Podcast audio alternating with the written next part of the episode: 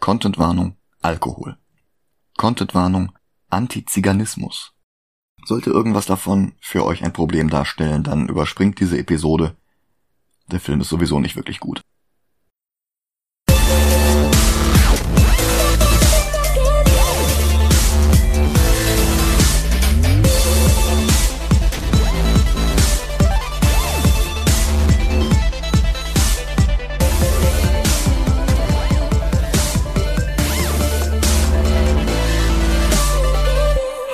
Willkommen zu Movie Gilantes. Hi. Mein Name ist Heide, so wie in Halloween ist ein heidnischer Feiertag. Mein Name ist Dennis Kautz. Und wir haben schon wieder Oktober. Yay. Das heißt, dass es heute und in den nächsten Wochen wieder um Spuk und Grusel geht. Geister, Dämonen und was sonst noch so alles zu Halloween passt. Allerdings schaffen wir es dieses Jahr nicht, in jeder Oktoberwoche gemeinsam vor die Mikrofone zu treten. Darum wird uns auch Mariella noch einmal beehren, damit wir die in der Folge zu Psycho angekündigte Reihe über Slasher-Filme beginnen können. Was ja immerhin auch gut zum Monat passt. Ja. Heute sind wir aber in der Stammbesetzung da und das auch noch mit einer Fortsetzung eines Films aus dem letzten Oktober. Ja, kann man so sagen.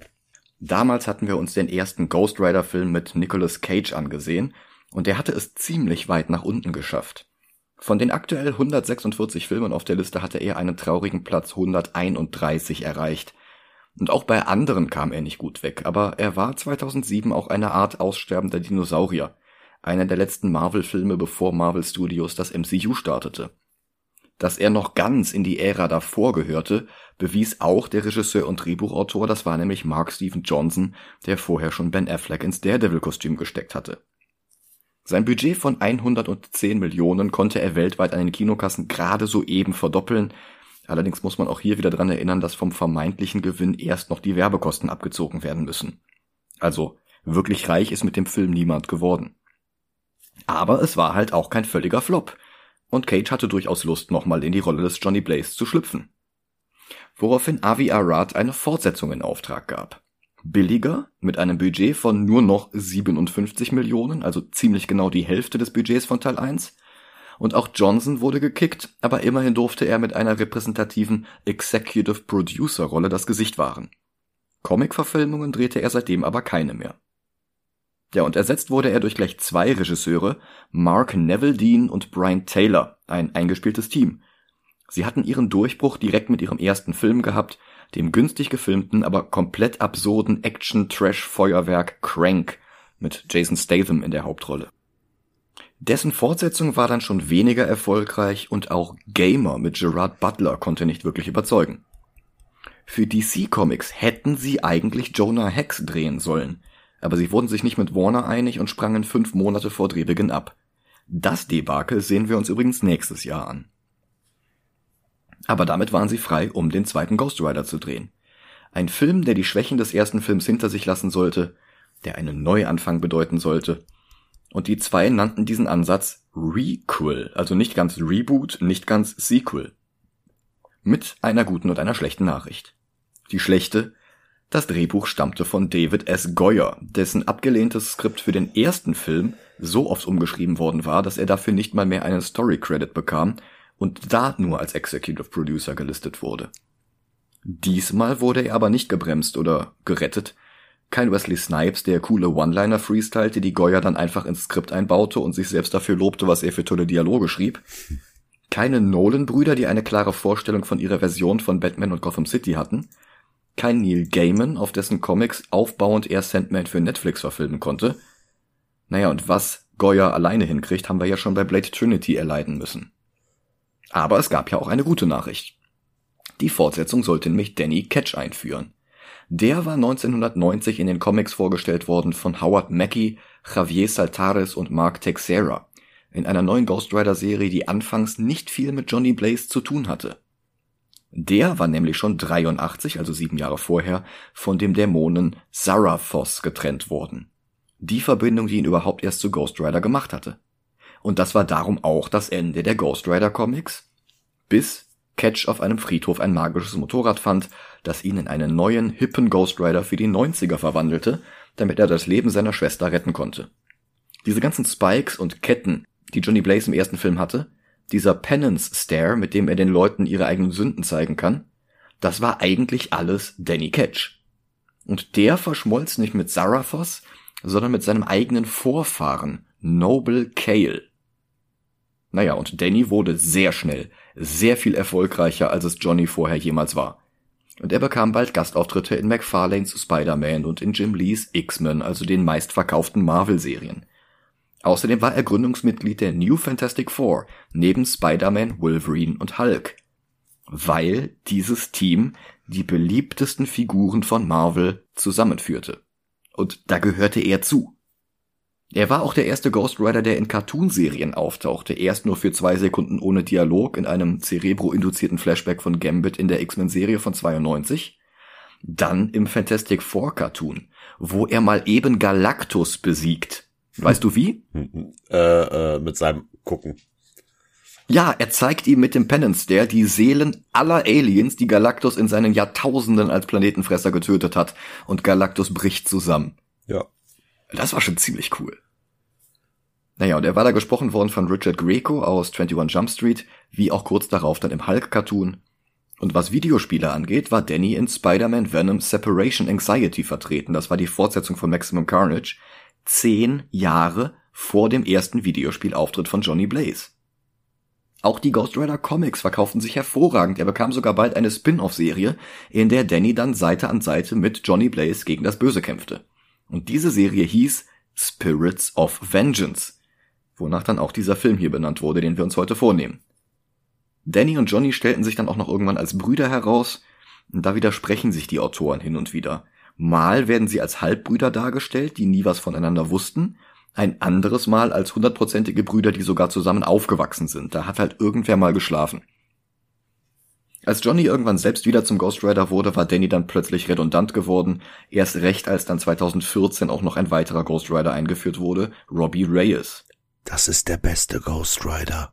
Robbie? Ja. Ich, ich mag Danny, muss ich sagen. Echt? Ja, ich, ich, Ja. ich weiß nicht, ob äh, Agents of Shield viel dazu beigetragen hat, aber Robbie Reyes ist halt, ich finde ihn halt cool. Ja, der ist nicht schlecht, auf jeden Fall. Er ist, er ist halt für mich, und damit tue ich dir vielleicht weh, aber er ist für mich der äh, Kyle Rayner in Ghost Rider. Ich verstehe genau, was du meinst, und das ist nicht falsch. Naja, aber wie gesagt, die Autoren wussten nicht mehr viel mit Danny anzufangen. Mal Schurke, mal bloß von Dämonen manipuliert, dann als blaubrennender Ghost Rider, dann wieder gar nicht. Aktuell nennen sie ihn Death Rider, aber auch das wird nicht lange halten. Über den Film, in dem er sein Debüt gibt, habe ich trotz eines beeindruckenden Casts mit Christopher Lambert aus Highlander und Mortal Kombat, Anthony Stewart Head aus Buffy und Little Britain und Idris Elba aus Cats und Sonic the Hedgehog 2 nicht viel Gutes gehört. Gesehen habe ich ihn nie, ich bin halt echt kein Fan von David Goyer. Allerdings habe ich mir auch sagen lassen, dass er mehr als der erste Film den Geist der 70er Jahre Ghost Rider Comics trifft, bloß dass er hier durch Europa heizt statt über amerikanische Highways. Aber naja, ändern wir das doch mal, gucken wir uns den mal an. Bis gleich. Bis gleich.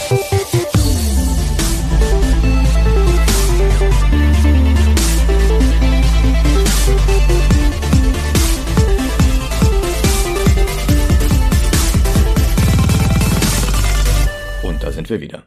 Hi. Gar nicht mal so gut.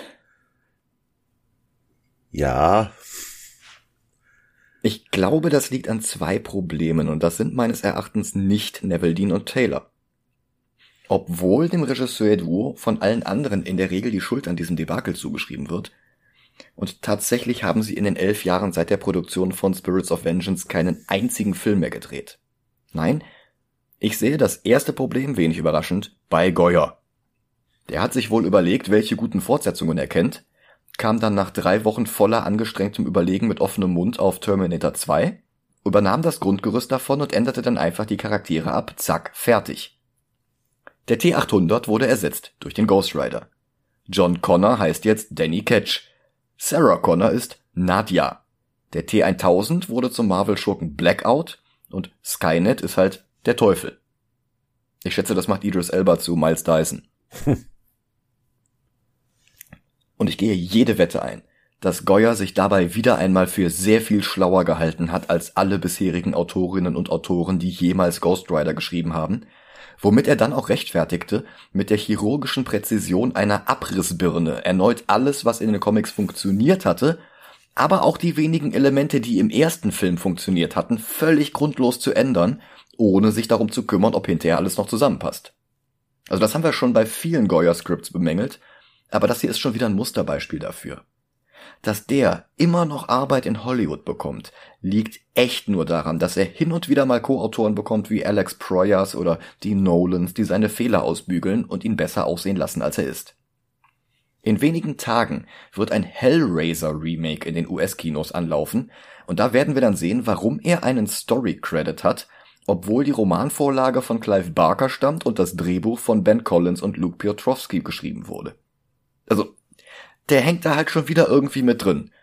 Und wenn der Film floppt, kann er sagen, ja, ja, das Drehbuch war ja nicht von mir. Und wenn der Film erfolgreich ist, kann er ja sagen, aber hier, sieht mal hier, Story by David S. Goyer.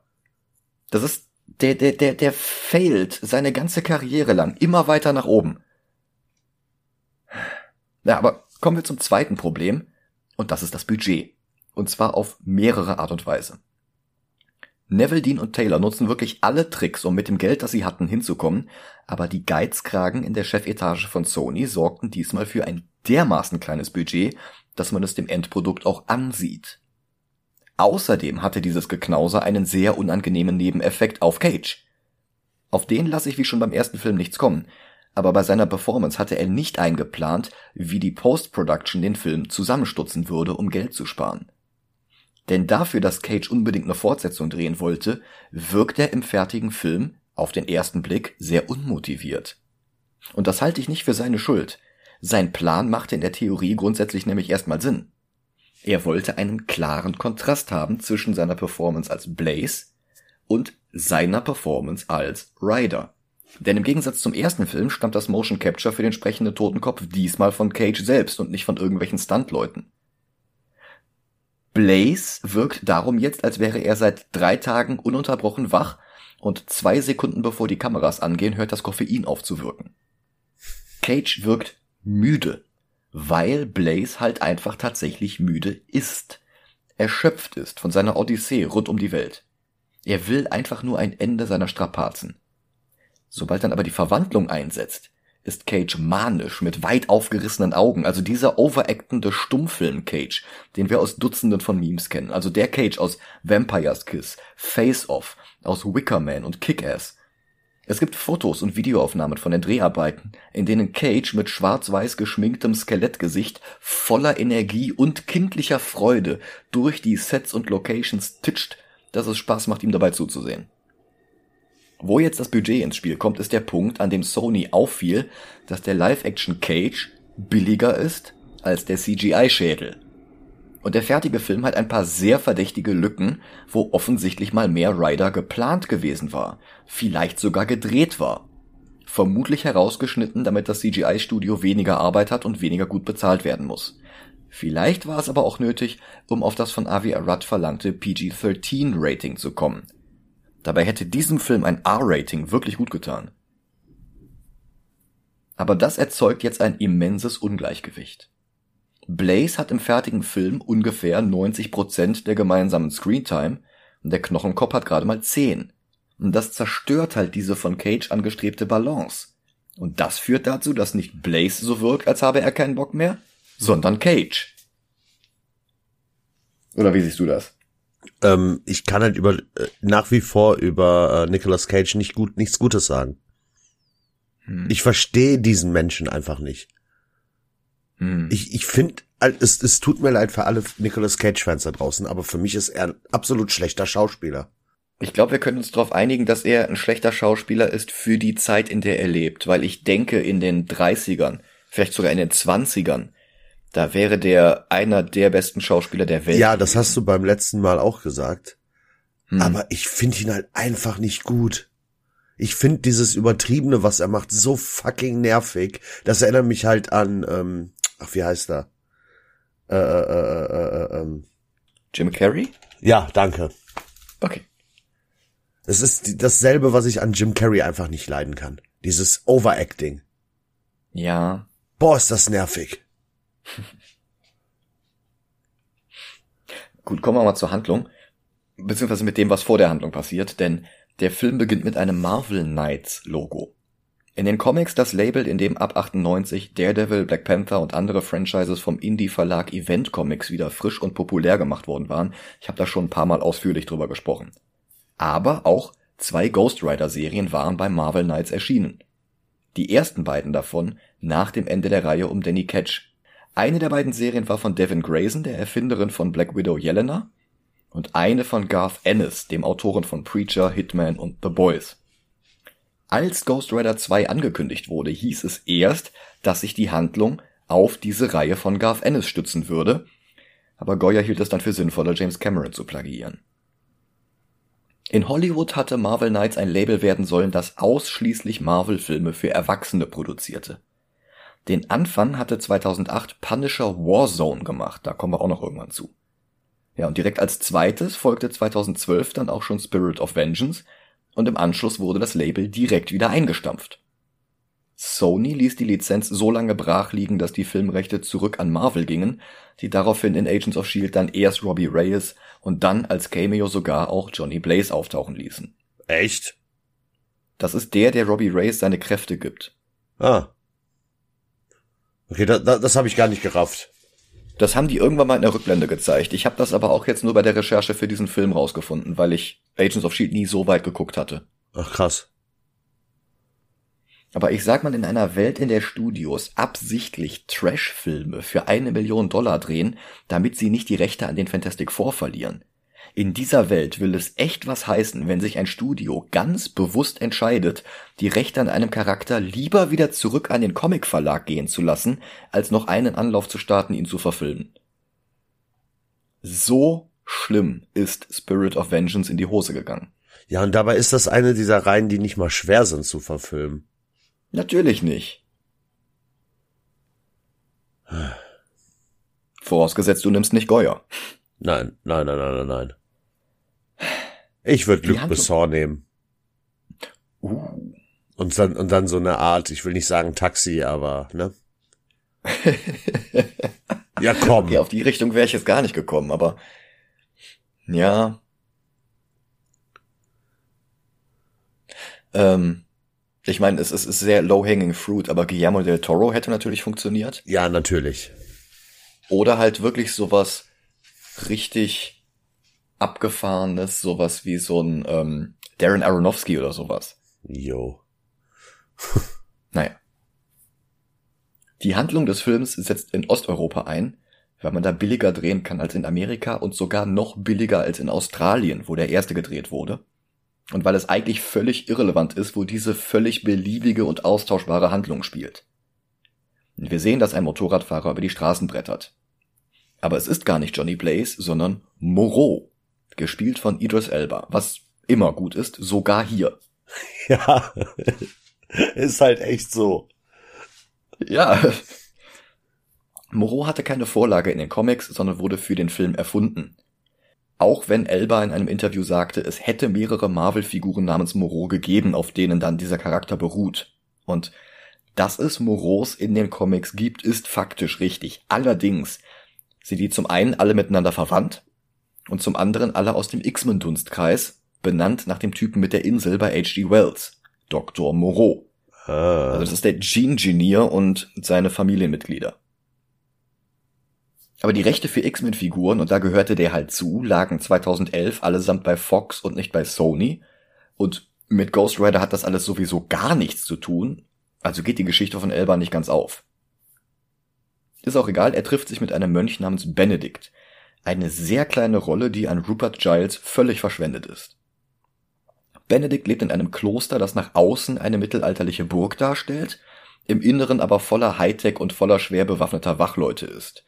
Nicht, dass irgendwas davon viel bringen würde oder lange im Film wäre. Und es erinnert mich ein bisschen an diesen Unterschlupf von ähm, Damaskinos in äh, Blade 2.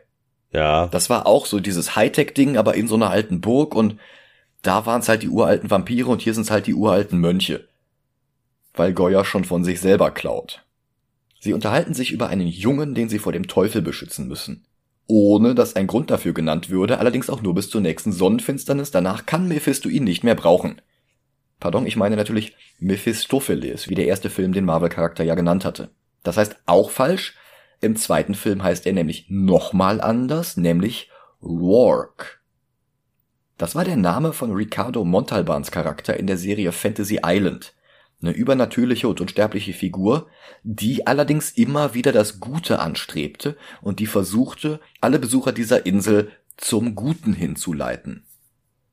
Warum der Name überhaupt geändert wurde, das wurde weder im Film selbst noch in Interviews über den Film beantwortet. Also klar, die Antwort heißt David Goyer, aber selbst der hat ja vermutlich irgendeinen Grund dafür gehabt. Bist du dir sicher? Vielleicht hatte ihm Mephistopheles auch zu viele Silben. naja, auch die Identität des jungen John Connor Ersatzes ist erwähnenswert, denn es ist eine ungefähr zwölf oder dreizehn Jahre alte Version von Danny Ketch. Von der Figur aus den Comics ist außer dem Namen allerdings überhaupt nichts mehr übrig. Potenzial grundlos brach liegen lassen konnte Goya schon immer.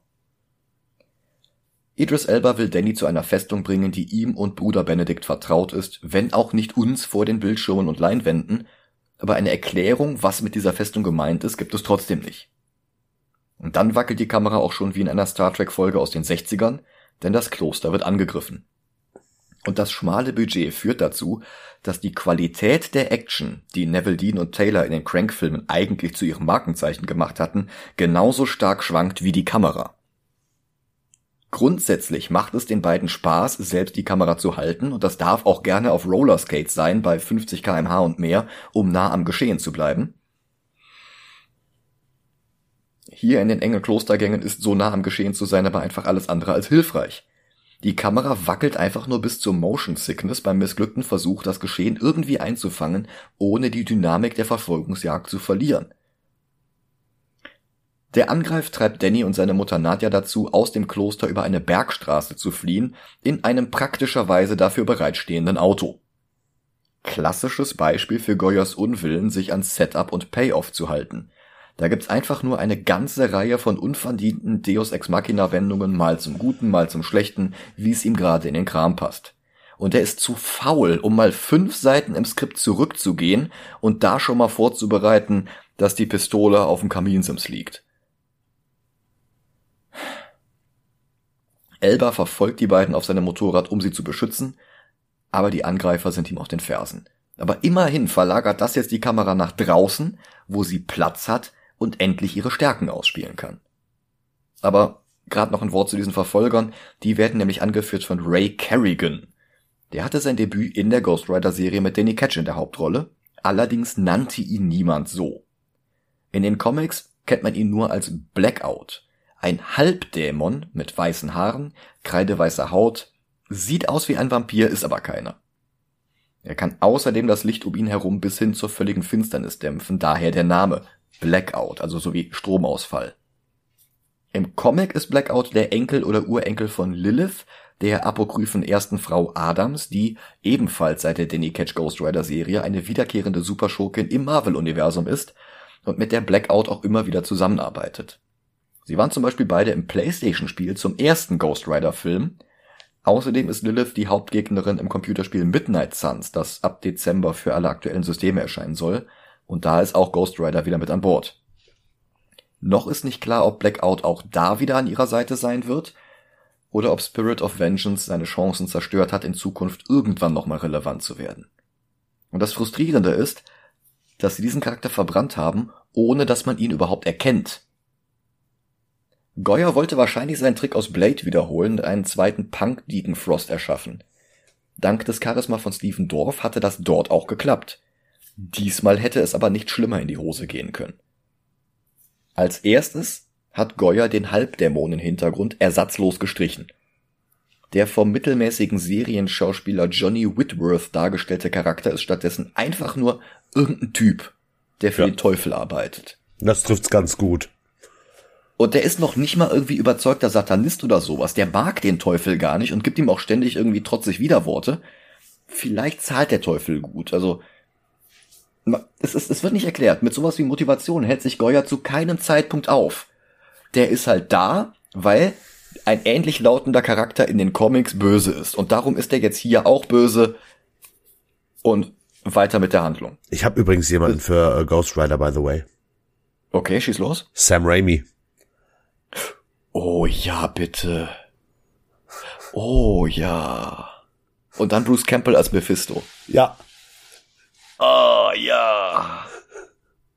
Ja, das wäre zu schön. Würde passen, oder? Erstes Auftreten Ja. bei Doctor Strange und dann in den Solo-Film. Hm. Und dann irgendwann dann mit hier äh, Masala Ali als Blade in einem, Oh äh, ja. ne? Hm. Ja, dann kannst du wirklich eine Mitleidstanz machen. Ja. Nur Morbius würde ich weglassen. ja. Dafür, dafür findet sich bestimmt jemand anderes. Ja. Naja. Aber es ist jetzt nicht so, als würde Goya ganz drauf verzichten, dass Blackout eben Blackout ist. Äh, weswegen er Kerrigan aus heiterer Hölle nach der Hälfte des Films zu einem Zuwambi mit Superkräften macht. Das soll wohl irgendwie das Make-up-Budget reduzieren, weil man ihn nur in der zweiten Hälfte schminken muss. Aber das hatte dann nur den Effekt, dass sie sich dann für die paar Szenen in der zweiten Hälfte dann auch keine Mühe mehr gegeben haben, weil der ja eh jetzt nicht mehr viel Screentime hatte. Und vorher, wo er halt wirklich eine Präsenz im Film ist, da ist er einfach nur austauschbar und langweilig. Whitworth ist wirklich kein guter Schauspieler. Aber das fällt kaum noch ins Gewicht, da hätte wahrscheinlich auch jemand Gutes nicht mehr viel retten können. Der Pluspunkt ist, außerhalb des Klosters können Neville Dean und Taylor jetzt endlich Rasanz aufkommen lassen. Wirkte es bis hierhin und, Spoiler, leider auch im Großteil des restlichen Films, wie billigste Videothekenware auf dem Niveau von Canon Pictures oder wie in einer RTL-Serie von 1994, da treibt Kerrigan jetzt Idris Elba gegen eine Leitplanke. Elba fliegt darüber, hängt in der Luft über dem Berghang, dreht sich in Zeitlupe super cool in der Luft herum, zieht eine Maschinenpistole aus dem Hammerspace seiner immer noch geschlossenen Lederjacke und eröffnet das Feuer auf Kerrigans Wagen. Der Reifen platzt, der Wagen überschlägt sich vor Freude. Da ist die Präsentation endlich so cool, wie sie im restlichen Film hätte sein sollen. Da ist die Szene, die zeigt, warum Neville, Dean und Taylor keine schlechte Wahl für diesen Film gewesen wären, wenn man sie hätte machen lassen, wenn man ihnen ein bisschen mehr Budget gegeben hätte. Elba hing übrigens wirklich in der Luft über einem sehr tiefen Abgrund, nur von einem Harnisch an einem Stahlseil gehalten. Und das hat er erst am Drehtag selbst erfahren, dass er das selber machen soll, ohne Stuntleute und ohne Greenscreen im Studio. Uff. Aber es funktioniert, die Szene ist unfassbar cool. Leider ist es auch die letzte coole Szene im Film. Und sie wird jetzt davon unterbrochen, dass der Vorspann einsetzt. Der ist keine langweilige CGI-Fahrt durch brennende Höllenfeuer wie in Teil 1, sondern eine in kreischend bunten Farben gehaltene Zusammenfassung von Ghost Rider 2007. Zeichnungen, Computerbilder, in schwarz-weiß getauchte Szenen aus dem ersten Film, allerdings nachgedreht, damit sie Peter Fonda nicht zeigen müssen. Der hatte für die Fortsetzung eigentlich wiederkehren wollen, aber er war dem Studio zu teuer und man ersetzte ihn durch Kieran Hines. Eigentlich ein großartiger Schauspieler, aber mit einem fürchterlichen Gespür für Comic-Verfilmungen. Der hatte eine andere Comic-Verfilmung und weißt du, welche Rolle das war? Der kommt mir bekannt vor, aber ich komme nicht drauf. Steppenwolf in beiden Schnittfassungen der Justice League. Stimmt. Das ist, also, ein schlechteres Händchen kannst du nicht haben. Also der muss echt den, den, den miesesten Agenten der Welt haben. Und über all dem liegt die Erzählstimme von Nicolas Cage. Ich glaube fast, David Goyer hat den ersten Film überhaupt nicht gesehen, bevor er das Drehbuch für den zweiten geschrieben hatte. Und dieses ganze Gerede von einem Requel, das war gelogen. Als Fortsetzung passt das nämlich alles hinten und vorne nicht zum Vorgänger. Für alle, die Ghost Rider 1 seit letztem Oktober schon wieder vergessen haben, der Teufel, damals noch Mephistopheles heißend, hatte am Ende angeboten, Johnny Blaze von seinem Fluch zu befreien und einfach jemand anderes zum Ghost Rider zu machen, was ihnen beide zugute gekommen wäre. Aber Blaze entschied sich ganz bewusst und wohl überlegt, Ghost Rider zu bleiben, damit er seine Kraft einsetzen konnte, um den Teufel zu jagen. Und zu Beginn von Teil 2 ist das jetzt genau umgekehrt. Johnny Blaze ist jetzt auf der Flucht vor dem Teufel und den Fluch will er jetzt auch plötzlich unbedingt loswerden. Praktisch, dass in dem Moment Idris Elba bei ihm auftaucht. Seinen Sturz von der Klippe hatte er dank eines glücklich platzierten Asts überlebt und jetzt braucht er Hilfe. Vom Ghost Rider. Blaze weiß nicht, warum Elba sein Geheimnis kennt. Aber er sagt, wenn sie es schaffen, Danny zu retten, dann könnte er damit auch seine eigene Seele zurückbekommen und den Ghost Rider Fluch loswerden. Das und nicht die niedrigen Drehkosten in Rumänien ist der Grund, warum das Schicksal ihn überhaupt erst hierher geführt hat. Und Cage ist ganz ohr. Schnitt. Wir sind ganz woanders. Dannys Mutter flirtet mit einem schmierigen Geschäftsmann, damit Danny den dann beklauen kann. Und Goyer lässt den Schmierlappen sie erst als Roma identifizieren, aber bevor man ihn, also den Schmierlappen oder auch Goyer für politisch korrekt halten kann, folgt im selben Atemzug auch schon das antiziganistische Wort, das im Englischen mit G, im Deutschen mit Z anfängt. Dabei werden beide Rollen noch nicht mal von Romani gespielt. Nadja ist die Italienerin Violante Placido und Dannys Schauspieler Fergus Riordan ist halb Schotte, halb Ire geboren in Madrid. Trotzdem beharrt der Film darauf, dass die beiden Romani sind und zwar mit dem Wort Chavo, das heißt Junge. So nennt Nadja ihren Sohn nämlich unmittelbar im Anschluss an diese Szene. Vermutlich unnötig hinzuzufügen, dass in den Comics weder Danny noch seine Mutter Romani sind. Das ist schon wieder Goyer. Womit er aber auch nicht positiv mehr Diversität in die Superheldenfilme einbringen will, wie man vielleicht zunächst denken könnte. Denn er verknüpft hier zeitlich und inhaltlich ihren Romani-Background mit Stehlen. Was halt auch nur wieder das bösartige alte Klischee von kleptomanischen Romani fahrlässig, wenn nicht sogar vorsätzlich befeuert. In allen Szenen davor und in allen Szenen danach werden sie nicht als Romani bezeichnet. Nur hier, wo sie was klauen, da muss Goya unbedingt darauf hinweisen, ach übrigens, das sind hier, ne, kennst du schon, Z-Wort, ne? Kennst du, kennst du. Das hat mich echt aufgeregt. Sie fahren weiter, aber Kerrigan hat sie wiedergefunden und verfolgt sie schon wieder. Idris Elba will sich eine Kippe anzünden, aber die Flamme seines Streichholzes bewegt sich von der Zigarette weg statt hin.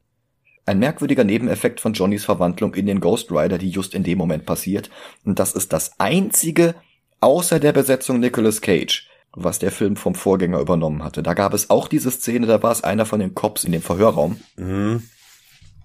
Da ist auch die Flamme zum Ghost Rider hingewandert. Das ist so ein völlig, völlig unnötiges Detail, dass das übernehmen die jetzt. Also, Nadja erkennt Kerrigan wieder und sie nennt ihn auch nur so. Sie nennt ihn nicht Blackout. Überhaupt, der Name Blackout fällt im ganzen Film nicht. Aber er muss ja eh noch zum weißhaarigen Superschurken werden. Und er will sie jetzt erschießen, als plötzlich der Ghost Rider auf seinem Motorrad ankommt. Und die wenigen Momente, wo der Ghost Rider im Film ist, die sind wirklich gut. Und die sind wirklich cool und da haben sie sich auch wirklich Mühe gegeben. Sein Lederoutfit ist wie mit Teer überzogen, und die Flammen seines Schädels lassen das Leder an seinem Kragen Blasen werfen. Also das sieht besser aus als im ersten Film. Findest du? Finde ich schon. Ich finde, das sieht einfach, sorry, aber ich finde, das sieht einfach aus, als hätten die vergessen, bei dem Stuntman diesen äh, äh, Flammensicherheitsanzug äh, weg zu CGI. Hm. Ich find's furchtbar. Also ich finde, die wenigen Male, wo man den Ghost Rider sieht, finde ich es gut gemacht. Also was er dann macht, da können wir dann drüber reden, aber ähm, ich finde es schade, dass er so wenig Screentime hat, weil da, wo er da ist, funktioniert der Film. Und natürlich die Szene mit Moreau, wie er da in Zeitlupe über die Leitplanke segelt. Naja. Und jetzt ist es wieder merkwürdig, was passiert. Der Ghost Rider greift an, hält dann kurz inne und schwankt unmotiviert hin und her wie ein Videospielcharakter, wenn man zu lange keinen Knopf auf dem Joypad drückt. So Sonic, der ungeduldig mit dem Fuß scharrt, so. Hm. Und dann rast er super schnell auf einen von Kerrigans Leuten zu, wie eine Five Nights at Freddy Figur, und sieht dem Typen sehr, sehr, sehr lange ins Gesicht. Unangenehm lange. Und es passiert nichts. Der erste Film hatte ja diese CGI-Momente, wo man dann diese ganzen Flammen sieht und in die Augen reinfährt und wieder rausfährt und dann sind die Augen irgendwie grau geworden und sowas. Das passiert hier nicht. Es sieht so aus, als würde dieser Penance Stare überhaupt nicht funktionieren. Aber dann verdreht der Typ plötzlich die Augen vor Schmerz und das ist es schon. Es gibt keinen Effekt. Der Ghost Rider guckt einfach nur zehn Minuten lang seinem Opfer in die Augen. Der komplette Film bremst zu einem kompletten Stillstand ab und dann passiert überhaupt gar nichts.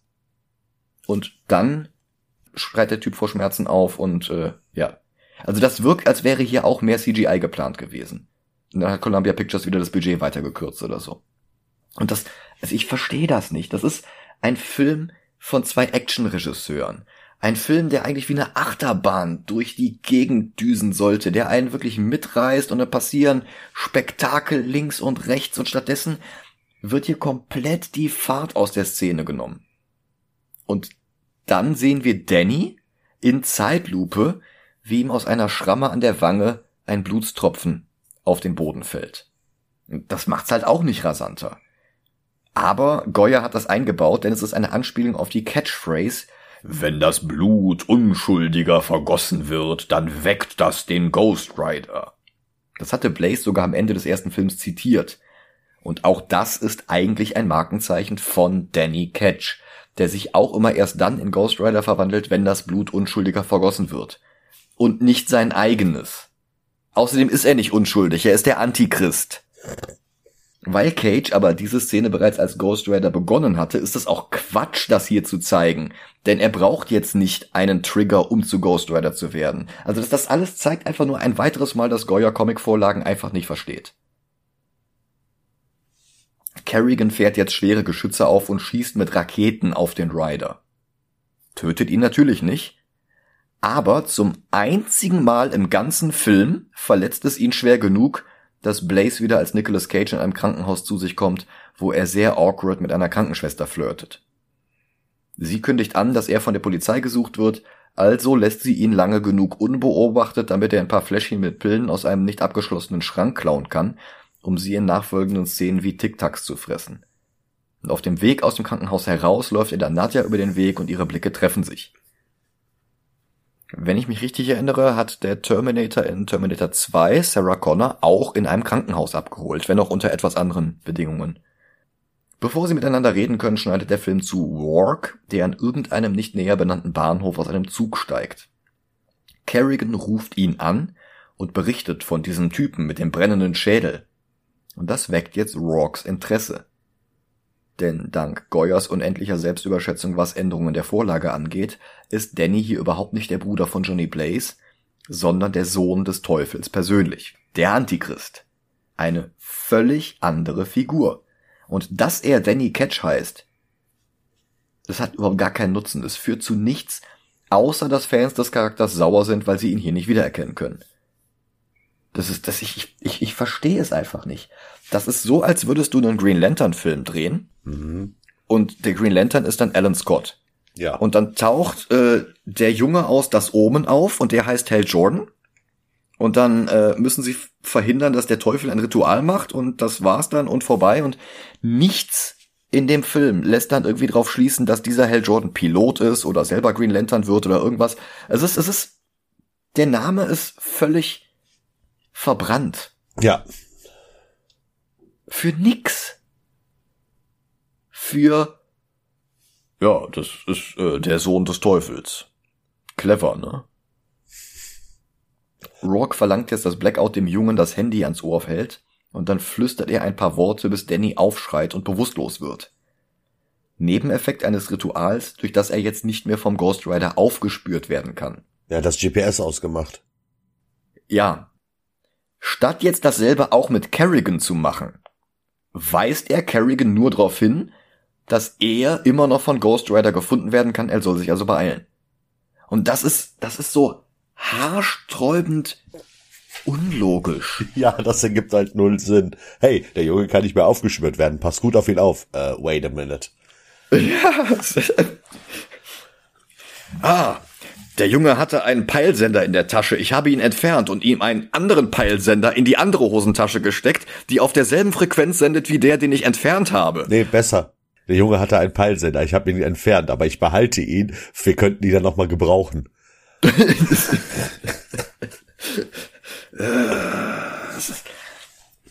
also ich weiß echt nicht, von wem Goyer irgendwelche Fotos hat, mit denen er irgendwen erpressen kann.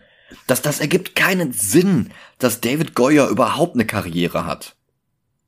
Der müsste eigentlich irgendwo die Bettpfannen im Krankenhaus schrubben. Ähm, nee, äh, das äh, machst du bitte nicht, weil du machst damit gerade Leute runter, die das wirklich machen. Die haben verdient, reich und äh, berühmt in Hollywood zu werden. Ja gut, das stimmt. Zurück im A-Plot sind Blaze und Nadja jetzt plötzlich auf dem Parkplatz des Krankenhauses und sie hält ihm eine Pistole an den Kopf, weil sie glaubt, dass er für den Teufel arbeitet. Um ihre Zweifel zu zerstreuen, antwortet er, dass er sie nicht überzeugen kann, aber wenn er ihren Sohn nicht findet, ist er ohnehin bald tot, also können sie es genauso gut abkürzen. Und er hält ihre Pistole an seine Stirn und bittet sie abzudrücken, weil Goyer das für cool hält und nicht drüber nachgedacht hat, dass das keinen Sinn ergibt, denn dass er Danny sucht, hatte Nadja nie bezweifelt. Sie geht bloß davon aus, dass er Danny sucht, weil er für den Teufel arbeitet. Und den Verdacht hat er nicht mal angesprochen, den hat er nicht zerstreut. Er hat nur gesagt, wenn ich ihn nicht finde, dann bin ich tot. Und das würde ja genauso stimmen, wenn er für den Teufel arbeitet. Also das Einzige, was hier diese Szene bewirkt hat, außer dass, oh, guck mal, wie cool er ist, er hält sich ihre Pistole an den Kopf. Das Einzige, was diese Szene bewirkt hat, ist, oh, ich glaube, du arbeitest für den Teufel und suchst meinen Sohn. Naja, ich kann dich nicht überzeugen, aber du hast recht, ich suche deinen Sohn. Okay, ich vertraue dir. Ja. Da könnte ich aufschreien. Weil das Drehbuch es so verlangt, entscheidet David Goyer, dass das jetzt reicht und sie ist überzeugt. Und sie fragt jetzt, ob er ihren Sohn aufspüren kann, obwohl sie nicht weiß, dass er das eigentlich kann. Und jetzt stellen sie fest, das Ritual von gerade eben wirkt, er kann das Kind nicht finden, aber er weiß, dass das Kind noch lebt. Das Signal ist nur geblockt, aber er ist nicht tot. Warum er das auseinanderhalten kann, das, das wird schon wieder alles nicht erklärt. Aber sie weiß etwas. Sie kennt einen, mit dem Kerrigan zusammenarbeitet. Also stehlen sie einen Lieferwagen, um zu ihm zu fahren. Der weiß ja vielleicht etwas, das ihnen weiterhilft. Auf der Ladefläche von diesem Lieferwagen, den sie klauen, ist äh, sein Motorrad. Während der Fahrt vergleichen sie ihre Geschichten, unter welchen Umständen sie dem Teufel ihre Seelen verkauft haben. Und Johnny wiederholt noch einmal, dass er das Leben seines Vaters retten wollte. Nadja hingegen hatte selbst im Sterben gelegen und Rourke hat ihr Leben dann einfach verlängert. Im Austausch für ihre Seele. Und das ist halt auch Quatsch, ne? Wenn ich jetzt nichts mache, dann stirbst du. Und kommst in den Himmel. Du kannst mir aber auch jetzt deine Seele verkaufen, damit du länger hier auf der Erde lebst, wo du eh nie glücklich warst, und dann stirbst du und kommst in die Hölle. Wer lässt sich denn auf den Deal ein? Wer sagt denn da bitte nicht, nee, lass mich sterben, weil wenn du meine Seele nicht hast, komme ich ja jetzt in den Himmel. Also wer, wer lässt dir den Himmel sausen? Um seine Seele zu verkaufen. Ja. Ich weiß nicht, wie viele Menschen an diesem Film gearbeitet haben, die alle dieses Drehbuch gelesen haben und niemand hat sich dran gestört. Aber ich glaube, man sagt ja, wenn du unendlich viele Schimpansen hast, die äh, auf unendlich vielen Schreibmaschinen rumtippen, dann hat irgendeiner irgendwann die kompletten Werke von Shakespeare geschrieben. Für ein Goya-Skript brauchst du nur einen Affen und es reicht, wenn die Schreibmaschine nur drei Tasten hat. Es folgt jetzt eine Szene, die so wirkt, als hätte der Film eigentlich damit beginnen sollen. Eine weitere Mischung aus CGI, Zeichnungen und Fotos sowie der Vorspann. Und Cage kündigt jetzt an, uns zu erklären, warum der Teufel überhaupt menschliche Gestalt annimmt. Nicht, dass der Film dafür irgendeine Erklärung brauchen würde. Und dann gibt er uns diese Erklärung auch nicht. Das ich erkläre euch jetzt, warum der Teufel menschliche Gestalt braucht. Der Teufel hatte immer mal wieder menschliche Gestalt. Niemand weiß warum. Punkt, Ende der Szene. Äh, Trotzdem muss ich noch mal kurz auf diese Szene eingehen. Denn diese Spekulationen werden untermalt mit Kieran Heinz und dann noch mit einigen anderen der Menschen, als die sich Satan im Laufe der Zeit ausgegeben hat. Darunter Vlad Tepes, der romanische Herrscher, der oft als das historische Vorbild für Dracula bezeichnet wird, obwohl Bram Stoker den Fehler mit keinem Wort erwähnt hat, weder in seinem Roman noch in seinen Notizen. Andere sind Stalin, Serienkiller John Wayne Gacy, ein Schwarzer mit einem Gehstock, der sowohl Idi Amin als auch Notorious B.I.G. sein könnte, keine Ahnung. Ein Mann mit einem Laborkittel, der ein bisschen an Oppenheimer erinnert. Und dann endet die Reihe mit einem unbearbeiteten Foto von Jerry Springer. Also sowas wie der amerikanische Hans Meiser, der hatte halt eine Talkshow in den 90ern. Die lief noch, als der Film 2012 herauskam. Warum? Warum, warum Jerry Springer? Das, vor allen Dingen, wenn Jerry Springer die Identität des Teufels ist. Warum sehen wir ihn dann sowohl in Rückblenden als auch in der Gegenwart als Kieran Heinz? Äh, Jerry Springer ist ja noch da, der macht ja noch seine Show. Äh, ja. Du kannst nicht sagen, dass der Teufel eine menschliche Gestalt nach dem anderen annimmt, verbraucht, bis sie nicht mehr nutzbar ist und dann zu einem anderen wechselt. Und dann zeigst du in Flashbacks die aktuelle Gestalt. Äh, ich meine, wenn sie hier jetzt wenigstens in der Flashbacks Peter Fonda gezeigt hätten, dann hätten sie in der Handlung des Films eine Erklärung dafür gehabt, warum er von Film 1 zu Film 2 anders aussieht als vorher. Aber da du sogar die Flashbacks hast, die vor dem Beginn von Ghost Rider 1 spielen, äh, und da sieht er auch wie Kieran Heinz aus, funktioniert halt noch nicht mal das. Dann tappt Goya in dieselbe Falle wie die Drehbuchautoren von Constantine 2005. Er etabliert, dass der Teufel auf der Erde so gut wie keine Macht hat und auf der Erde zu geschwächt ist, um überhaupt selbst zu handeln. Dafür muss er auf der Erde seine Macht nutzen, um dämonische Handlanger zu erschaffen, damit sie dann handeln können. Wofür er auf der Erde Macht benutzen muss, was er nicht kann. Und, und auch die Wunder, die er für Menschen vollbringt, die einen Pakt mit ihm eingehen, damit sie für ihn arbeiten können. Da braucht er ja auch diese Macht für. Die er nicht hat, darum sollen sie ja für ihn arbeiten. Mit diesem Widerspruch endet dann die Erklärung, warum der Teufel menschliche Gestalt annimmt, ohne zu erklären, warum der Teufel menschliche Gestalt annimmt. Also diese ganze Szene ist komplett unnötig, wenn man es nicht für komplett unerlässlich hält, dass Jerry Springer der Teufel sein soll. Das ist die Priorität von David Goyer. Hier ist eine fünf Minuten, ein, ein fünf Minuten langer Monolog, der die komplette Handlung des Films wieder mal ausbremst. Die einzige Pointe ist, vielleicht ist ja Jerry Springer auch eigentlich der Teufel. Und dann ergibt hier nichts Sinn. Ich, ich, ich, also ich bin wirklich nicht in der Lage zu verstehen, wie irgendjemand diesen Rotz für eine gute Idee halten konnte. Also dagegen wirkt ja sogar der erste Film gut. Und der erste Film war scheiße. Ja.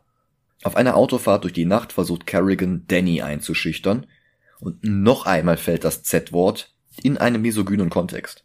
Und dann schnallt sich Danny ab, greift plötzlich nach vorne, um das Steuer rumzureißen, setzt sich dann wieder hin und jetzt hat der kleine Junge genug Zeit, um sich wieder anzuschnallen, bevor sich der Wagen überschlägt. Und dann kommt der Junge auch als erster wieder zu sich, schnallt sich wieder ab, klettert aus dem Wagen und läuft davon. Kerrigan läuft ihm hinterher, einer von seinen Handlangern auch, und ein anderer jammert noch irgendwie, dass er nicht aus dem Auto rauskommt, und Kerrigan sagt, haha, bist du halt zu fett, hehehehe, und die Karre explodiert. Es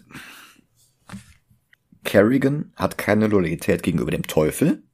Er hat keine Loyalität gegenüber seinen eigenen Mitstreitern. Was, was treibt diesen Charakter an?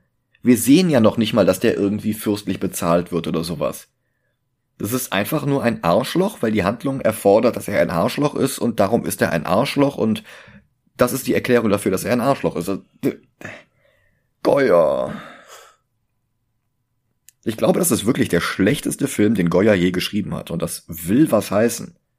Kerrigan schnappt sich den Jungen und klaut dann zwei rumänischen Hippie-Punks den angemalten VW-Bus.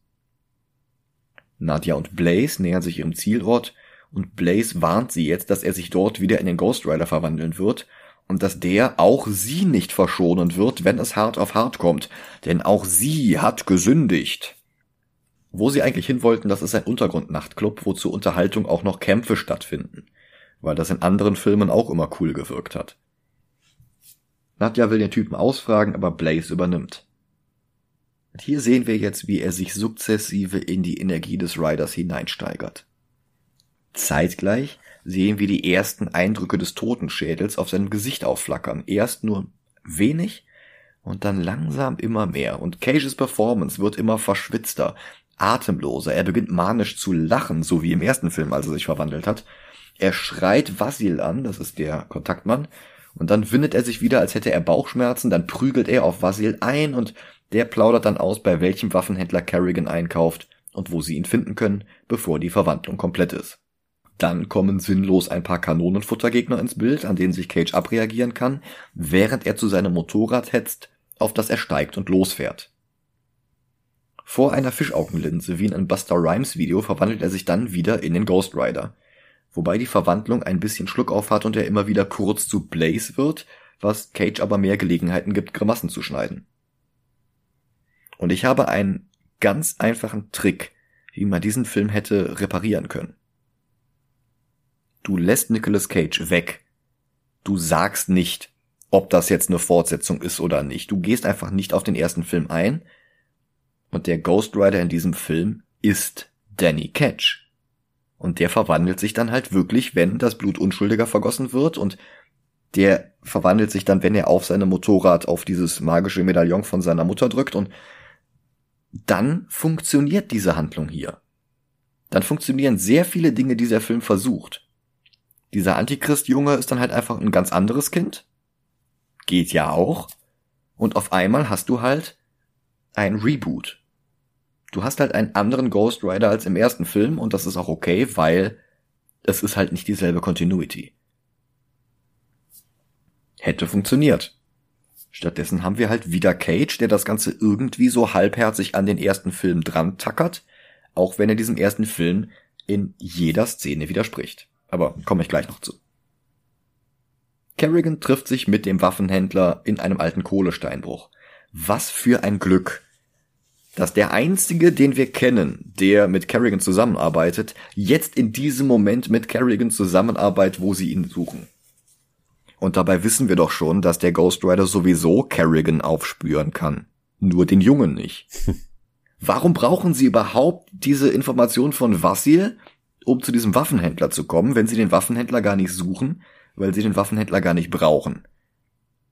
Also Kerrigan hat doch immer noch den Peilsender in der Tasche, metaphorisch gesprochen. Warum fährt der Rider nicht einfach zu Kerrigan? Das, das, das, das, der Film schmeißt einem alle paar Sekunden irgendwelche Informationen an den Kopf und alle davon widersprechen sich. Solche Filme kann ich nicht leiden. Kerrigan kauft Granaten und gleich noch ein paar Söldner. Dieser Waffenhändler ist übrigens Vincent Regan. Das war einer der Spartaner in 300, die man auf Bildern wiedererkennt, um dann Sekunden später jede Erinnerung an sie aus dem Gedächtnis zu verlieren.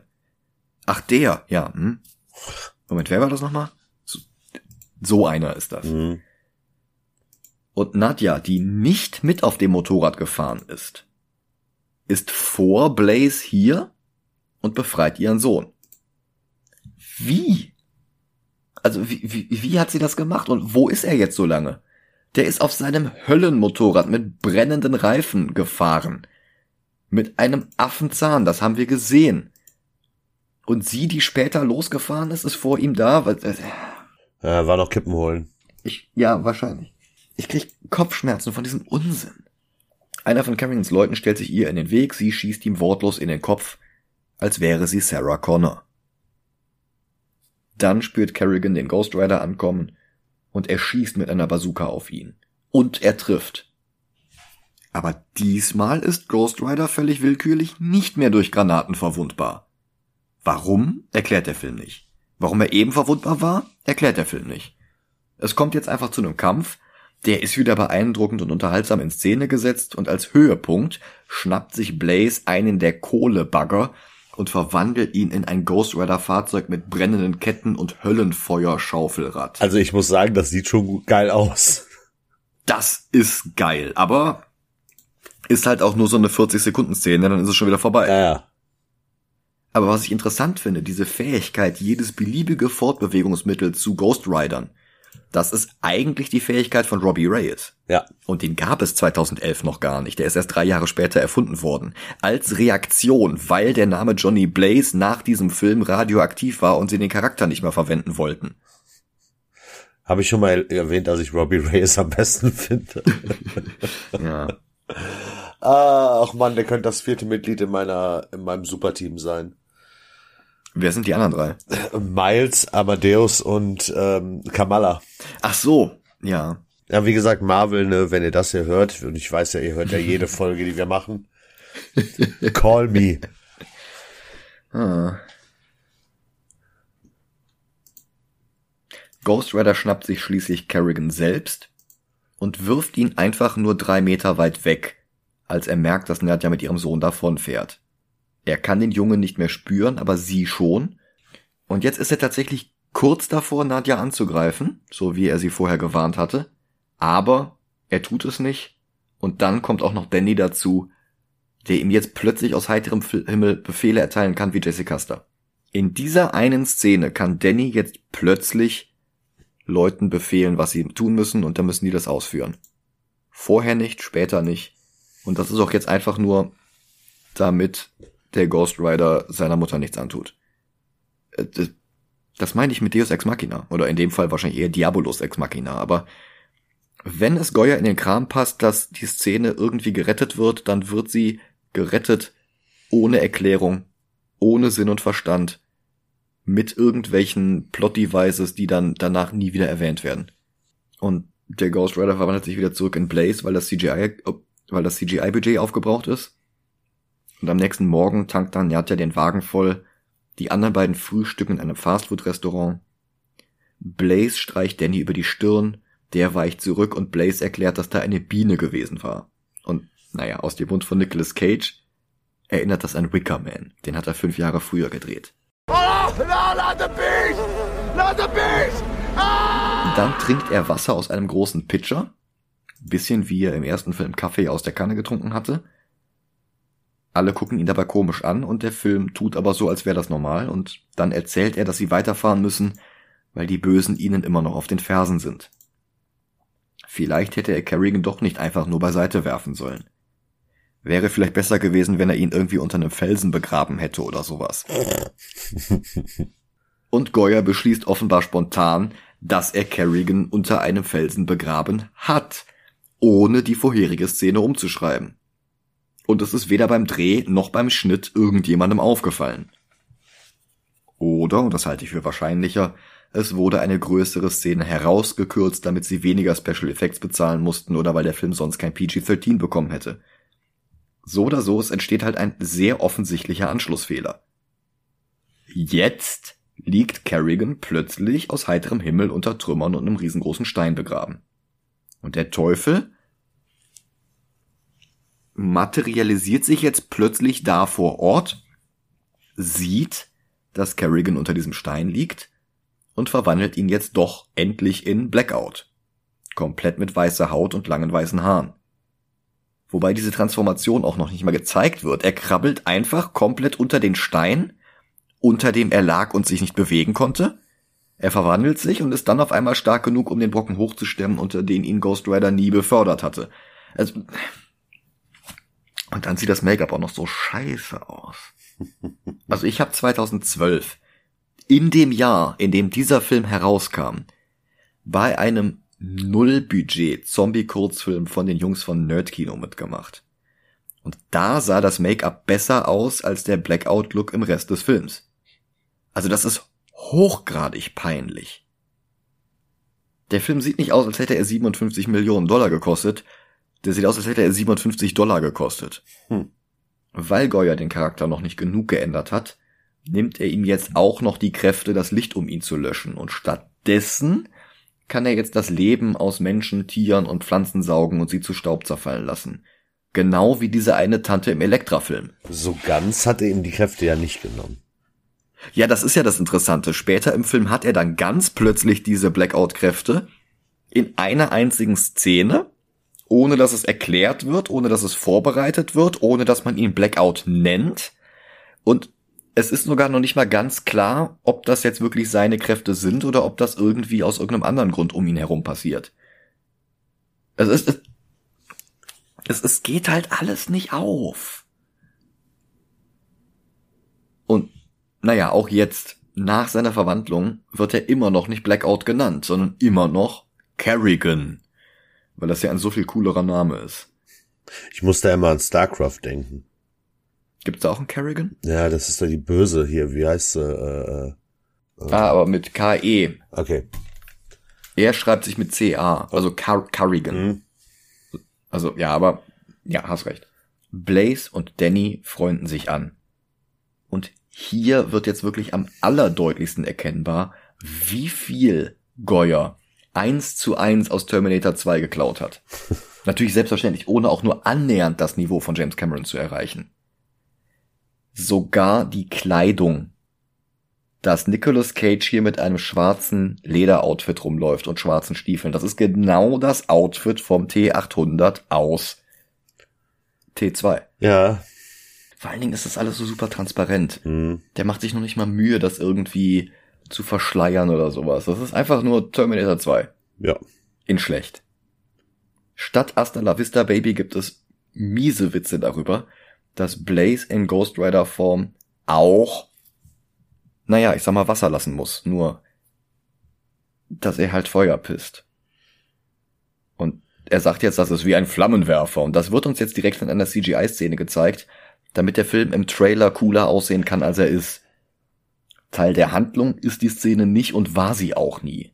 Und der Film wiederholt dann diese Szene auch noch später, eins zu eins, und unverändert und auch dann hat es nichts mit der Handlung zu tun. Das ein Stückchen die Straße runter stößt dann aus dem Nichts Idris Elba zu ihnen, um sie zu der Festung zu führen, wo er Danny schon am Anfang des Films hinbringen wollte. Wie er die jetzt gefunden hatte? Wird nicht erklärt? Naja, vielleicht haben sie sich gegenseitig auf irgendwelchen Handys angerufen, die sie im ganzen Film nie zeigen. Die Fahrt zieht sich etwas und Blaze nimmt dann Danny auf seinem Motorrad mit. Ohne Helm, ohne Halt und nicht mal hinten drauf, sondern zwischen Johnny und dem Lenkrad. Er macht Wheelies und die Kamera saust wieder in Höchstgeschwindigkeit zwischen ihnen hin und her. Und dass das in der Logik des Films kein Problem ist, weil der Antichrist wohl kaum bei einem Motorradunfall sterben wird, ist das eine. Aber es ist auch ein bisschen Kindeswohlgefährdung, diese Szene so zu drehen, oder? Ja. Ohne Helm und ohne Greenscreen und ohne Tricks und nun ja. Kerrigan verfolgt sie und bekommt am Steuer Hunger und was immer er in die Nähe seines Munds führt, vergammelt in Sekunden, weil seine Kräfte immer wirken und alles um ihn herum sofort vergammelt und zu Staub zerfällt, es sei denn, dass Goyer es braucht, dass das jetzt noch besteht, wie zum Beispiel seine Kleidung. Oder das Auto, in dem er fährt. Das, das, das zerfällt ja jetzt auch nicht sofort zu Rost oder sowas. Es und dann versucht das mit einem Twinkie, weil die ja angeblich niemals schlecht werden. Das stimmt übrigens gar nicht. Und das kann er dann essen. Ich, ich musste da an Zombieland denken. Ach so, ja, natürlich. Ich muss an Ghostbusters denken. Tell him about the Twinkie. Ist es da auch schon so, oder was? Äh, da geht's nicht darum, aber sie haben da auch einen Twinkie drin und da ist anderer Kontext, aber äh, ja. Ah, okay. Blaze und seine Entourage kommen an der Festung an. Es ist nichts anderes als ein weiteres, noch besser geschütztes Kloster. Der Abt heißt Methodius und wird gespielt von Christopher Lambert. Ich mache aber niemandem einen Vorwurf, wenn er ihn nicht erkennt, denn der trägt hier Glatze und hat mehr Tattoos im Gesicht als Post Malone. Und auch dieser Charakter hat keine Vorlage in den Comics. Moreau und Blaze händigen den Mönchen um Method Man, den Jungen und seine Mutter aus. Blaze verspricht dem Jungen, dass jetzt alles gut wird. Spoiler. Es wird nicht alles gut. Moreau bedient sich am zigtausend Euro teuren Wein in den Weinkellern der Festung, aber Blaze will keinen Wein, er will antworten. Woraufhin Moreau ihm jetzt alles über Sarah Foss erzählt, und das ist wieder ein Widerspruch zum ersten Film. Im ersten Film ist der Ghost Rider nicht mit einem Dämonen verschmolzen worden. Das Feuer, das brannte, war das Feuer der menschlichen Seele. denn die Hölle war eigentlich kalt und die Abwesenheit von Feuer. Und es gab auch mehrere Ghost Riders gleichzeitig, wie zum Beispiel Sam Elliott, den Friedhofswärter, der dann ganz am Ende zusammen mit Johnny Blaze 500 Meilen im Kreis reitet, um wieder an der Stadt anzukommen, wo sie angefangen haben. Äh, naja, hatten wir alles letztes Mal. Ja. Und hier ist es jetzt plötzlich der Dämon Sarathos aus den Comics. Und es gibt immer nur einen einzigen Ghost Rider, weil immer nur ein Mensch gleichzeitig vom Teufel mit Sarathos verschmolzen wird. Und Sarathos ist noch nicht mal der Dämon, der er in den Comics ist, sondern er wurde offenbar gekreuzt mit Satkiel. Das ist ein gefallener Engel, den Jason Aaron 2008 in den Comics eingeführt hatte, also drei Jahre vor diesem Film. Satkiel hatte sich bei Luzifers Rebellion erst auf dessen Seite geschlagen, ihn dann aber verraten und dann doch wieder für den Himmel gearbeitet und als Konsequenz wurde er kein gefallener Engel, ihm wurde allerdings auch der Zutritt in den Himmel auf immer verwehrt, bis er dann im 21. Jahrhundert seine eigene Rebellion gegen den Himmel startete, in die er dann auch Danny Ketch und Johnny Blaze hineinzog. Aber, naja. Film Sarathos ist halt ein Engel. Und der hatte allerdings mit Lucifer nicht viel zu tun, bis er, und das wird noch nicht mal näher erläutert, hereingelegt und in die Hölle gelockt wurde. Punkt. So, das ist die Hintergrundgeschichte. Er wurde hereingelegt. Wie? Das wäre interessant, also erzählen Sie es nicht. Und in der Hölle wurde er dann gefoltert, bis er brach. Vorher war seine Mission gewesen, die Unschuldigen zu beschützen, und nach seinem Trauma fing er an, stattdessen die Schuldigen zu bestrafen. Und schuldig sind wir eigentlich alle irgendwie. Der einstige Spirit of Justice wurde zum Spirit of Vengeance. Ja. Justice. Hm. Blaze hat eine Idee. Kann man diesen Spirit of Justice, der Zarathos also eigentlich mal war, nicht vielleicht heilen und wiederherstellen? Und Moreau, der Blaze eigentlich mal mit dem klaren Versprechen rekrutiert hatte, einen Weg zu finden, seinen Ghost Rider Fluch loszuwerden, beginnt jetzt mit dem Zurückrudern. Ähm, ja, das kann man vielleicht versuchen, aber das wird alles sehr schwer, vielleicht überlebst du es nicht und selbst wenn, dann musst du deine tiefsten Geheimnisse beichten. Wie das jetzt alles zu den Spekulationen zu Zarathos passt, ist nicht ganz klar. Aber Goya hat sich jetzt so schon auf den Gedanken der Beichte festgefahren, dass er keine Antworten auf andere Fragen mehr finden will. Und Blaze beichtet jetzt einfach in diesem Moment Moreau, dass sein Vater den Krebstod bereits akzeptiert hatte und bereit war zu gehen. Und Johnny hat dann seine Seele verkauft, um den Tod seines Vaters herauszuzögern, und das war gar nicht so altruistisch, wie wir immer angenommen hatten und wie es der erste Film auch eindeutig in seinen Rückblenden geschildert hatte. Da hatte der Vater seine Diagnose bekommen, dass er Krebs hatte und hat sich dann daraufhin bewusstlos gesoffen. Und sein Sohn, der davon nichts wusste, findet ihn dann da im Delirium, guckt in den Mülleimer, findet den Brief und in dem Moment ist der Teufel auch schon da. Er piekt sich in den Finger, tropft aus Versehen auf den Vertrag vom Teufel und damit hat er die Seele verkauft. Pang. Und jetzt will uns Goya erklären, dass Blaze, also Johnny Blaze, die ganze Zeit wusste, dass sein Vater wusste, dass er Krebs hatte und dass sein Vater das alles akzeptiert hatte. Warum er sich dann ins Koma trinkt, ist auch nicht ganz klar. Und das, das passt halt alles nicht. Sie hätten einfach wirklich ein Reboot machen sollen. Ein Reboot, das nicht von David Goyer geschrieben wäre. Dann geht aber dieses Ritual noch weiter. Moreau greift wieder in sein Hammer Space und holt einen riesigen Leib Brot heraus, den er die ganze Zeit bei sich hatte. Mm. Wahrscheinlich in der anderen Innentasche und in der daneben ist dann die Schrotflinte vom Anfang. Er nimmt dieses Brot, führt die Wandlung durch und gibt es Blaze zu essen und schickt ihn dann in eine Höhle.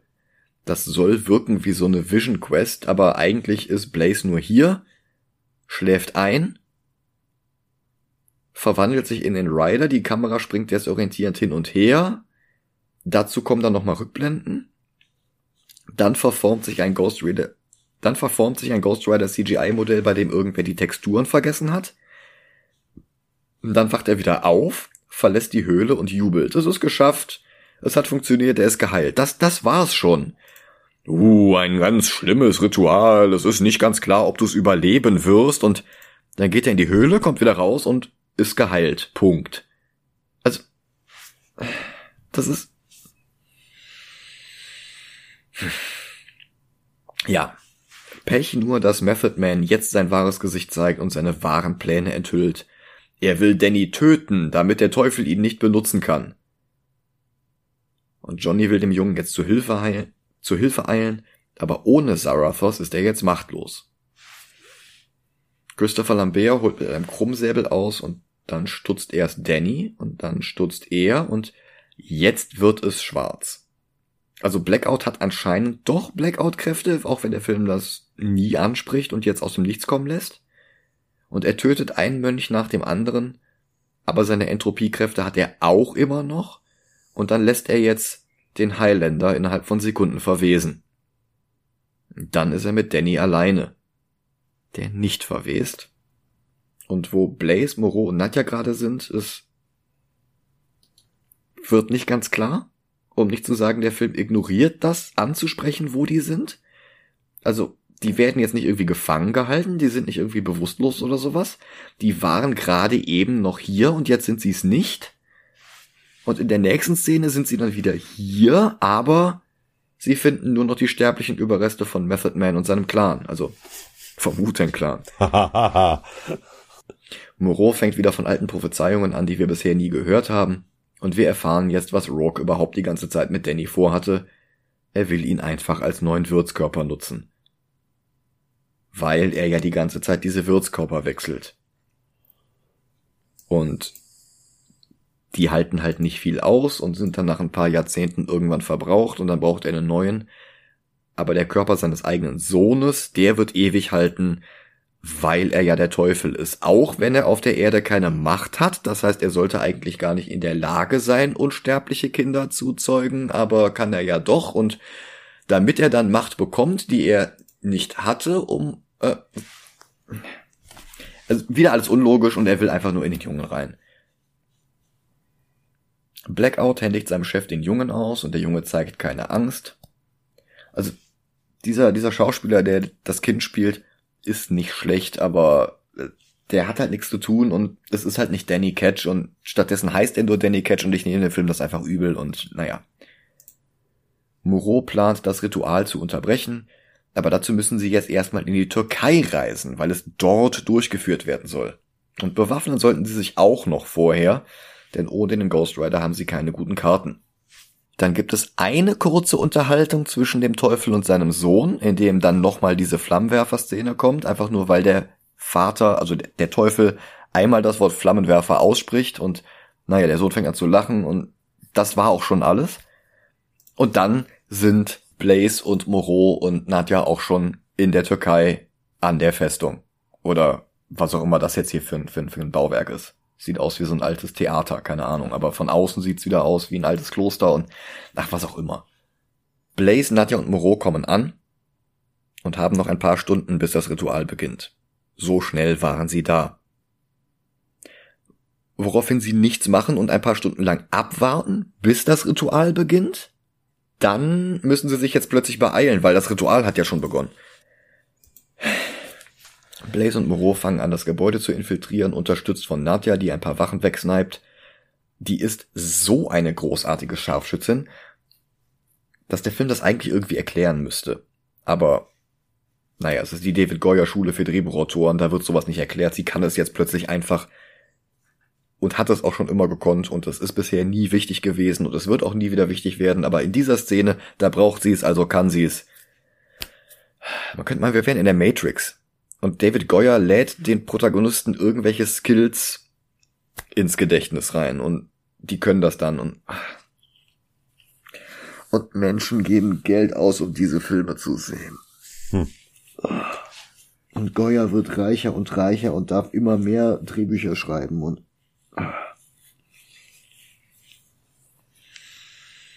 das ist wirklich der stümperhafteste Drehbuchautor, den wir auf unserer Liste haben. Und auf dieser Liste ist ein Film von Tommy Wiseau. und auf dieser Liste ist ein Film von der Insane Clown Posse. Und der Insane Clown Posse Film war unlogisch, aber nicht so unlogisch wie das hier. Denn weiter geht's. Das Ritual ist erfolgreich. Die Augen von Danny und seinem Vater färben sich schwarz und der Schatten des Teufels wandert zu Danny hin. Und jetzt ist Moreau plötzlich im Inneren, ballert wild um sich und Johnny rennt einfach auf die Bühne und schlägt den Teufel K.O. Das, das kann er nämlich. Also, wusstest du das? Du kannst den Teufel einfach K.O. schlagen. Ja, natürlich. Also, du, der ist gerade nicht mit dem Dämonen verbunden oder irgendwas. Das ist einfach nur ein, ein random Dude, ein, ein Stuntfahrer. Und der schlägt jetzt einfach den Teufel K.O. Ja. Das ist, das ist die Kraft des Herzens. ja, genau, aus Captain Planet, ja. ja. Danny guckt ihn mit schwarzen Augen emotionslos an. Und dann wird Blaze davon abgelenkt, dass Blackout Idris Elba tötet. Und dann ist der Teufel auch schon wieder bei Kräften und Blackout kommt jetzt zu Blaze und beginnt jetzt seine Kraft an ihm anzuwenden. Und bei dem geht es jetzt plötzlich nicht so schnell wie sonst bisher. Alle anderen sind von ihm berührt worden und sind innerhalb von Sekunden zu Staub zerfallen. Aber er ist, weiß ich nicht, der Sohn von Ego the Living Planet und kann das halt. Es und es wäre jetzt super praktisch für Blaze, wenn Danny jetzt wieder zu sich kommen würde, ne?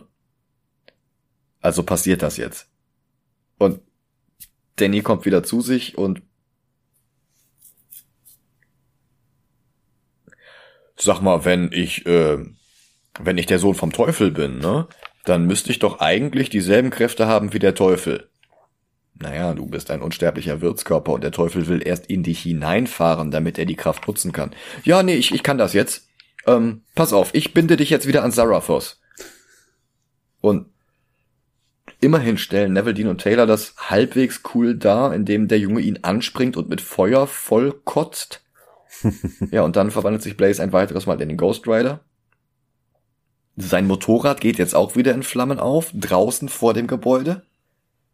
Und dann vernichtet er diese kuttentragende Gemeinde von Rourke, die bei dem Ritual zugesehen hat, mit einem einzigen langen Peitschenhieb.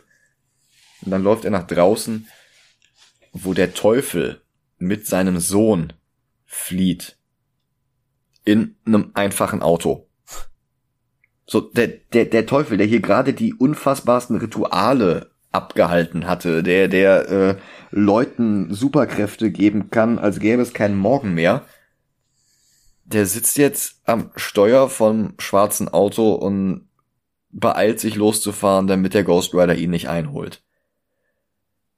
Und dann holt der Ghost Rider ihn ein. Ja, weißt du, du, du stellst dich aber auch an. ähm, der fährt mit seinem Auto los und hat jetzt plötzlich einen ganzen Konvoi.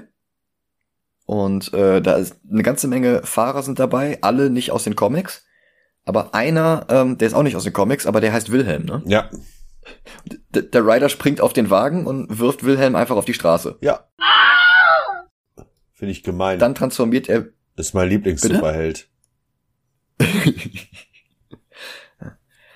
Dann transformiert er Wilhelms Pickup Truck in einen Ghost Rider Pickup Truck und aus heiterem Himmel ist jetzt auch Nadja plötzlich bei ihnen angekommen. Mensch, sowas. Es ist schon wieder dieses Ende von Kiss Kiss Bang Bang, wo plötzlich alle in dem Krankenhauszimmer stehen. Blackout springt auf ihre Motorhaube und setzt seine Kräfte erst bei ihrer Windschutzscheibe und dann bei ihr ein, aber auch da passiert halt nichts, weil die überleben soll und darum wirken seine Kräfte nicht bei ihr. Und dann kommt Ghost Rider auch dazu, kämpft ein bisschen mit ihm auf der Motorhaube und dann scheinen Blackouts Kräfte sogar beim Ghost Rider zu funktionieren, denn die Flammen gehen aus. Aber reingefallen, sie gehen einfach wieder an. Ghost Rider benutzt den Penance Stare, Blackout fällt auf die Straße, ist tot und zerfällt. Das war's. Spannender Antagonist des Films. Und Ghost Rider kriegt jetzt noch eine coole Punchline und sagt Roadkill. Haha. Ja, und dann ist er auch schon wieder auf seinem Motorrad, holt wieder zu Rorks Wagen auf, bekommt den Wagen des Teufels mit seiner Höllenpeitsche zu fassen, lässt ihn durch die Luft wirbeln, der Teufel krabbelt aus seinem Auto, der Rider benutzt jetzt den Penance Stare beim Teufel. Aber der Teufel ist nicht Galactus und es funktioniert nicht. Ghost Rider packt ihn also stattdessen mit seiner Kette, lässt ihn hoch in den Himmel steigen. Und dann wäre das jetzt ja super praktisch, ne? Wenn der Ghost Rider schon immer die Kraft gehabt hätte, einfach ein Portal zur Hölle zu öffnen und dann den Teufel dadurch zu jagen, ne? Das, das wäre jetzt echt hilfreich, ne? Ja. Also kann er das, also macht er das, der Teufel wird in die Hölle geschickt und zerfällt auf der Reise selbst zu Staub. Und diese Fähigkeit, Portale in die Hölle zu öffnen, die wird Ghost Rider auch in diesem kommenden Spiel haben, wo Lilith drin ist, dieses Midnight Suns. Das hat er, das hat das Spiel von dem Film hier übernommen. Warum der das kann? Wie lange der das schon kann? Warum der das nicht die letzten 30 Mal gemacht hat, als er dem Teufel begegnet ist, das, das braucht David Goyer nicht zu erklären, weil er David Goyer ist und der wird dann halt trotzdem stinkreich mit diesen scheiß Drehbüchern und, und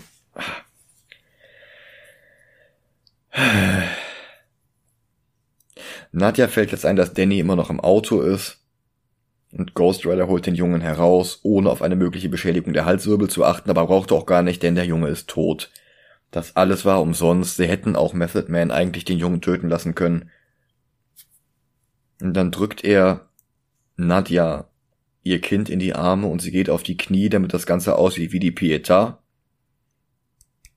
Und dann fängt Blaze an zu lachen und er sagt, dass er jetzt den Engel spüren kann, der Zarathos einst war.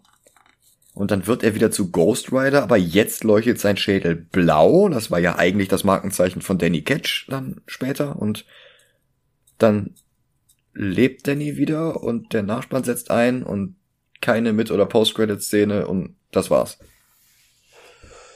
Das war das Ende des Film-Franchise Ghost Rider. Zum Glück. Ja. Spirit of Vengeance lief im Februar 2012 in den US-Kinos an und schaffte es in der ersten Woche nur auf Platz zwei der Charts. Platz eins war eine Schnulze mit Channing Tatum und Rachel McAdams. The Vow. Kennt heute kein Mensch mehr. Ja, und zwei Monate später war dann auch schon die Premiere von The Avengers.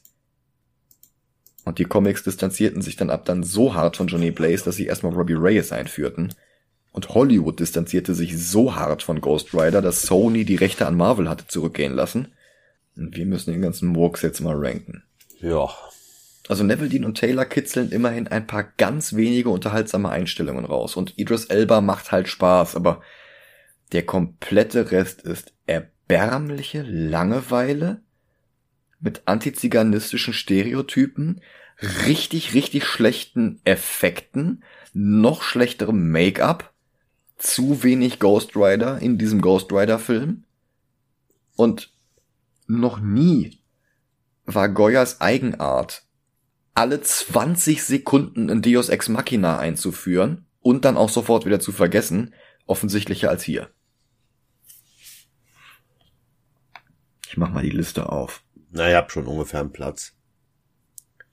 Ich auch, weil er kommt auf jeden Fall unter Asterix. Ja. ja. Und er kommt auch unter The Room, ja. würde ich sagen. Ich habe ich hab einen Film, mit dem man ihn sehr gut vergleichen kann. Nämlich? Spawn. Aus obvious reasons. Ja. Ja, verstehe ich.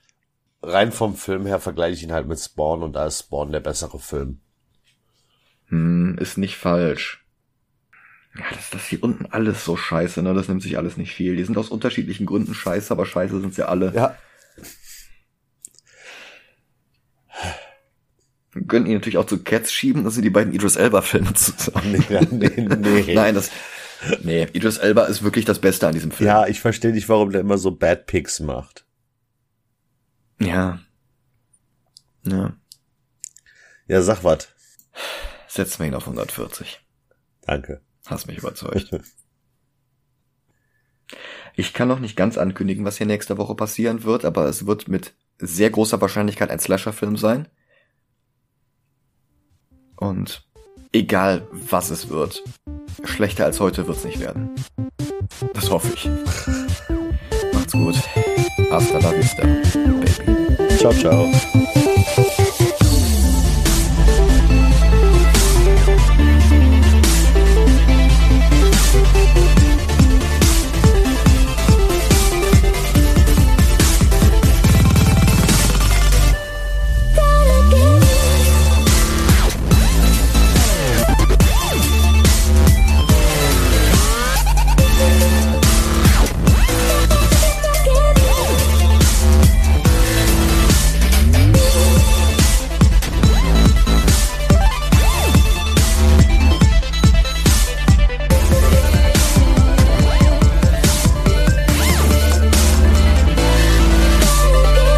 Habe ich dir mal gesagt, wie, wie sehr ich Idris Elba mag? Du meinst.